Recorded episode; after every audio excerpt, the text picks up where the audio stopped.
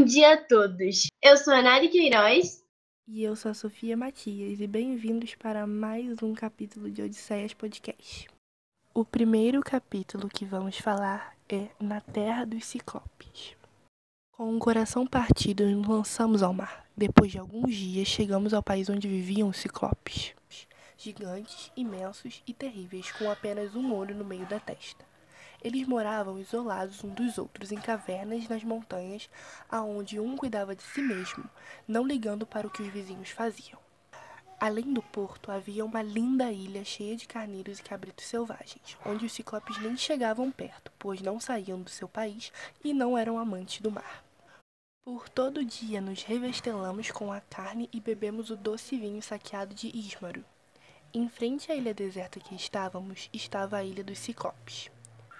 No dia seguinte, falei para os meus homens ficarem lá, enquanto eu ia com os meus marujos na ilha dos Ciclopes. Eu queria saber se eles eram selvagens e injustos ou se temem aos deuses. Perto da praia havia uma caverna grande e alta, com um rebanho de ovelhas à sua volta. Entrei na caverna com mais doze dos meus corajosos homens e levamos um odre cheio de vinho tão forte que não tinha nem como não experimentar. Pressenti que íamos nos deparar com uma criatura enorme e sem coração. Quando entramos na caverna, o dono não estava, pois tinha levado suas ovelhas na pradaria para pastar. A gruta era gigante, alta e escura, e em um canto viam-se queijos e jarros de soro de leite. Meus companheiros, com medo, disseram para nós pegarmos tudo e levarmos. Eu não dei ouvidos a eles. E estava muito curioso para ver o ciclope estava disposto a aceitar o que ele tinha a nos oferecer e não roubá-lo. Com isso, esperamos o dono da casa e comemos um pouco do queijo. Então ele apareceu. E depois de fazer suas atividades de casa, como ordenhar as ovelhas, eu apareci para o Ciclope, que achou um abuso eu pedir hospitalidade para ele. Furioso, ele pegou dois dos meus homens, bateu com eles no chão e devorou sem piedade. Ele se apresentou como Polifemo, filho de Poseidon, e disse que até os deuses tinham medo dele. Depois da matança, ele se deitou e dormiu. Se levantou bem cedo e saiu para suas atividades. Com isso, planejei uma vingança contra o Ciclope, que estava contando com os Zeus para dar certo. O ciclope tinha um pedaço de madeira enorme guardado, que provavelmente iria usar como um bastão. Esse pedaço de madeira ainda estava verde, então provavelmente ele estava esperando para ficar melhor. Combinei com meus companheiros de fazer o ciclope ficar cego. Com essa madeira, fiz uma lança bem grande que estava pensando em fincar no único olho dele. Quando o ciclope chegou da gruta e fez suas atividades de sempre, Pegou mais dois dos meus companheiros, bateu com eles no chão e os devorou. Mais furioso ainda, comecei a executar o meu plano. Quando ele chegou, ofereci para ele aquele vinho que tínhamos trazido.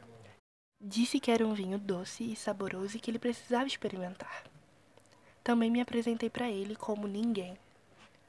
O ciclope bebeu mais três jarras do nosso vinho. E quando ele estava bem zonzo e se deitou para dormir, eu comecei a executar o meu plano finalmente. Finalmente, quando ele já estava dormindo, tirei na sorte com os homens que iriam me ajudar.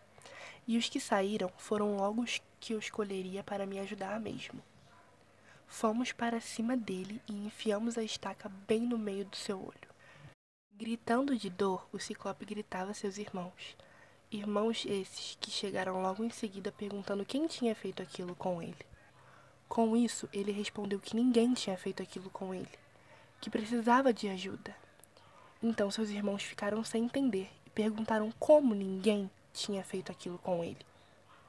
Depois de um tempo, os ciclopes não conseguiram entender e foram embora. O que me deixou aliviado. Polifemo tentou achar a saída. Com isso, para sair dali, tinha que mover uma pedra tão grande, mas que para ele era uma facilidade. Então, nos amarramos nos ventres das ovelhas e fomos para a porta. Ele apalpou cada ovelha que saía de lá, só para conferir se não estávamos tentando fugir. O que ele não esperava é que estávamos nos ventres das ovelhas. Para proteger meus companheiros, fui o último a sair, na maior ovelha que tinha ali. Isso deixou o Ciclope bem desconfiado. Ele ficou se perguntando por que a maior ovelha, a melhor, a que sempre saía primeiro e pela frente, estava saindo por último. Ele dizia que ela estava triste porque seu dono estava mal. Finalmente conseguimos fugir, e não deu para ele perceber que estávamos nos ventres das ovelhas. Chegamos à costa, pegamos nossa embarcação e eu quis provocar o Ciclope, o que foi um grande erro. Ele, por sua vez, pegou um pedaço de montanha e arremessou sobre nós, quase nos acertando, o que fez com que nosso navio quase batesse nas rochas. Conseguimos desviar das rochas e voltar para o nosso caminho. Quando estávamos mais distantes da ilha, eu quis provocá-lo de novo. Disse a verdade que meu nome não era ninguém, e sim Odisseu, filho de Laerte. Então ele disse as seguintes palavras: Ouça-me, Poseidon, Deus do mar. Se é verdade que você é meu pai, não deixe que o filho de Laerte volte para sua terra. Se contudo estiver escrito pelo destino que ele deve um dia rever a casa e os entes queridos, então faça-o penar pelos mares por anos a fio que retorne sozinho à sua pátria, sem um amigo sequer, sem navio. E mesmo quando tiver alcançado já o solo natal, nossas desgraças deverão estar à sua espera. Depois disso, ele pegou outro pedaço de montanha e jogou contra o nosso barco, quase atingindo o leme, botando nosso barco para frente, o que nos fez chegar mais rápido na ilha que estávamos desejando. Ao anoitecer, fomos dormir sobre a areia e de manhã zarpamos a lamentar nossos amigos mortos. O próximo capítulo é na ilha de Éulo. Quando Odisseu e seus companheiros saem da ilha dos Ciclopes, chegam na ilha de Éulo, o deus dos ventos, no qual vivia em um palácio com toda a sua família. O mesmo hospedou o rei de Ítaca com muita gentileza por um mês. Quando partiram, o adorável deus decidiu dar um odre de presente para Odisseu, onde dentro dele o Deus prendeu todos os ventos, para que não atrapalhasse no caminho de volta para casa. Porém, o mesmo deixou com Zéfiro para fora, pois ele levaria diretamente todos na direção de Ítaca. Estávamos quase chegando, muito perto mesmo, até que o rei de Ítaca não aguentou e pegou no sono. Enquanto Odisseu dormia, seus companheiros acharam que dentro do odre que Elo lidera havia ouro e ficaram entusiasmados com essa possibilidade. Então não aguentaram e abriram o odre que continha os ventos. No mesmo instante abriu uma tempestade. Então voltamos até o palácio de Elo para pedir uma outra chance, mas o deus foi rude e impaciente e nos expulsou. Voltamos aos navios sem nenhuma esperança.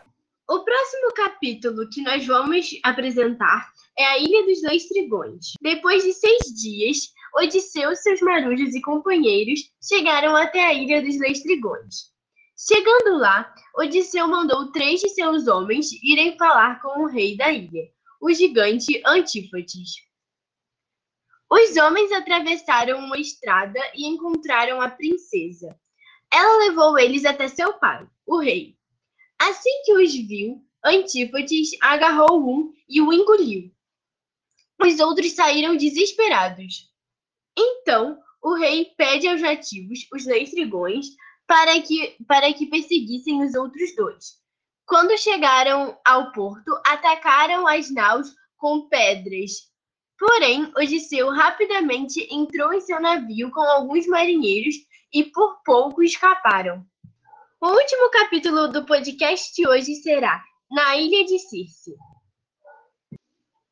Odisseu e os marinheiros chegaram a uma ilha até então desconhecida. Ficaram por volta de dois dias descansando e lamentando a morte de seus companheiros.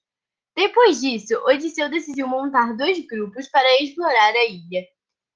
Primeiro foi o grupo de Euríloco, que encontraram um palácio que era da feiticeira Circe, filha de Hélios. Chamaram por ela e ela abriu a porta do palácio. Todos entraram, menos Euríloco, pois estava com medo. Chegando lá, ela deu a eles um creme. Neste havia ervas mágicas que transformaram a todos em porcos. E ela os prendeu. Percebendo que algo estava errado, Euríloco sai correndo.